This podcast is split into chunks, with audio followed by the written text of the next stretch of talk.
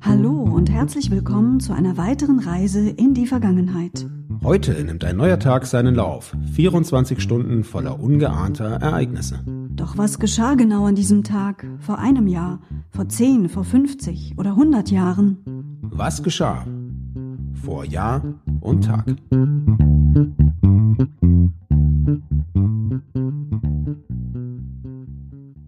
Hallo zusammen, heute ist Samstag, der 19. Dezember. Grüß dich, Anna. Grüß dich, Sebastian. Vor einem Jahr. Am 19. Dezember 2019 berichteten die Zeitungen von einem Urteil des Europäischen Gerichtshofs.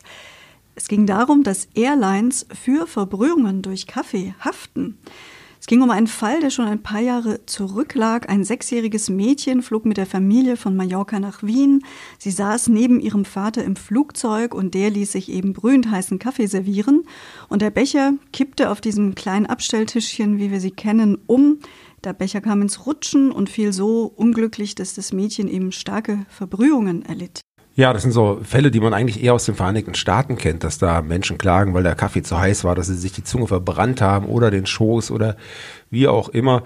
Aber es ist natürlich schon ein differenzierteres Urteil. Aber macht euch nichts draus. Nach meiner eigenen Erfahrung ist es so, dass kostenlose Heißgetränke jedenfalls immer seltener auf Flügen zu haben sind. Äh, Bier und Alkohol sowieso gar nicht mehr und auch gar nicht innereuropäisch. Und geflogen wird sowieso während Corona gerade wenig. Vor zehn Jahren. Am 19. Dezember 2010 werden in Baden-Baden die Skirennläuferin Maria Riesch und der Formel-1-Pilot Sebastian Vettel sowie die Fußballnationalmannschaft der Herren zu Sportlern des Jahres gewählt. Herzlichen Glückwunsch nachträglich. Bei der Präsidentschaftswahl in Minsk gewinnt Amtsinhaber Alexander Lukaschenka mit fast 80 Prozent der Wählerstimmen die Präsidentschaftswahl. Naja, wie solide das einzuschätzen ist, wissen wir natürlich. Er hat ja in mehreren als eigentlich undemokratisch eingeschätzten Volksabstimmungen das Parlament entmachtet und regiert das Land seitdem als faktischer Alleinherrscher. Wegen seines autoritären Regierungsstils wird er von Politwissenschaftlern und Beobachtern auch als letzter Diktator Europas bezeichnet. Vor 25 Jahren ein ganz heißer Konflikt war seit den frühen 80er Jahren in der Hamburger Hafenstraße aufgebrannt. Damals hatten Autonome unbewohnte Häuser besetzt und lieferten sich regelmäßig Straßenschlachten mit der Polizei. Vor 25 Jahren, am 19. Dezember 1995 dann, billigte der Hamburger Senat den Verkauf der ehemals besetzten Häuser im Viertel St. Pauli Mittlerweile fand dort ein reger Wohnungsbau statt und so manch einer der damals für Unruhe sorgenden Autonomen wird heute wahrscheinlich selbst in einer schönen, warmen Wohnung wohnen. Vor 50 Jahren. Am 19. Dezember 1970 sollte und hat eine SPD-Konferenz in Berlin-West stattgefunden, die die DDR-Behörden offenbar als Provokation empfunden haben denn sie reagierten mit erheblichen Behinderungen des Verkehrs zwischen der Bundesrepublik und Berlin-West. An den Kontrollpunkten kam es zu stundenlangen Wartezeiten. Die Westmächte protestierten gegen diese Störungen. Sebastian, hast du denn Erfahrungen mit dem innerdeutschen Grenzverkehr? Ja, ich bin als Schüler einige Male auch nach Berlin gefahren. Da musste man natürlich auch die Grenzen passieren, über die Transitstrecke fahren. Und ich erinnere mich noch gut, wie wir sehr beeindruckt waren, nicht nur von den Grenzanlagen, sondern natürlich auch von den Grenzern selbst, die dann wortlos durch die Reihen im Bus gekommen sind. Und wir selber wurden angehalten, möglichst ruhig zu bleiben und keinen Anlass für irgendwelche Konflikte zu liefern. Das hat mich als Kind schon sehr, sehr beeindruckt und auch mein Bild geprägt von der DDR, muss ich sagen. Und habe dann auch deshalb die, den Mauerfall, die Öffnung der DDR umso intensiver erlebt damals. Vor 75 Jahren auf den 19. Dezember 1945 datiert ein Gespräch mit Erika Mann über den Nürnberger Kriegsverbrecherprozess. Erika Mann ist ja die Tochter von Literaturnobelpreisträger Thomas Mann. Eigentlich eine deutsche Schauspielerin, Kabarettistin, Schriftstellerin und Lektorin.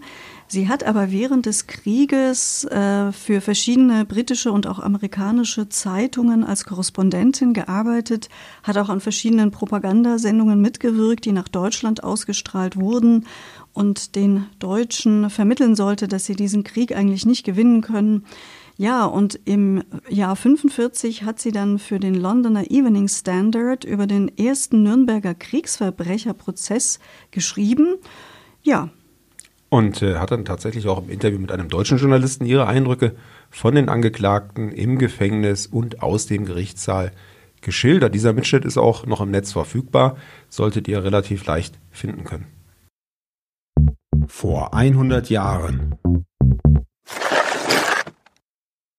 Heute wäre Magda Hein, eine deutsche Schlagersängerin, 100 Jahre alt geworden. Sie arbeitete bei Siemens in Berlin als Angestellte und wurde 1942 von dem Komponisten Gerhard Winkler als Sängerin entdeckt.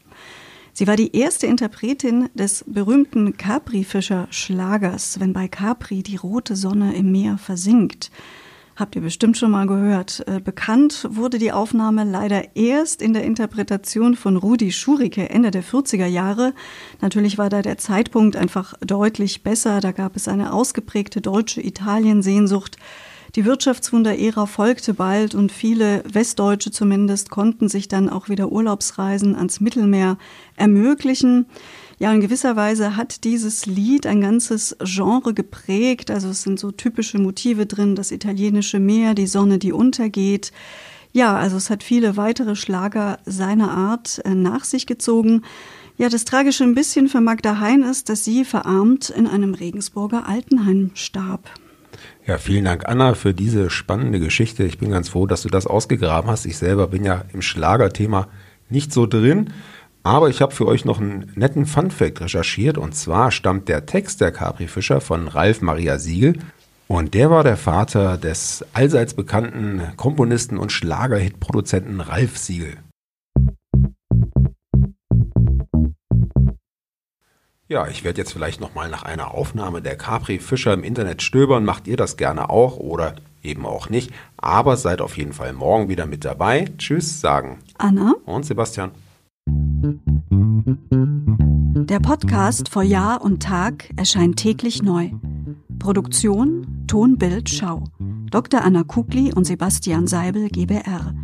Mit uns können Sie sich hören und sehen lassen.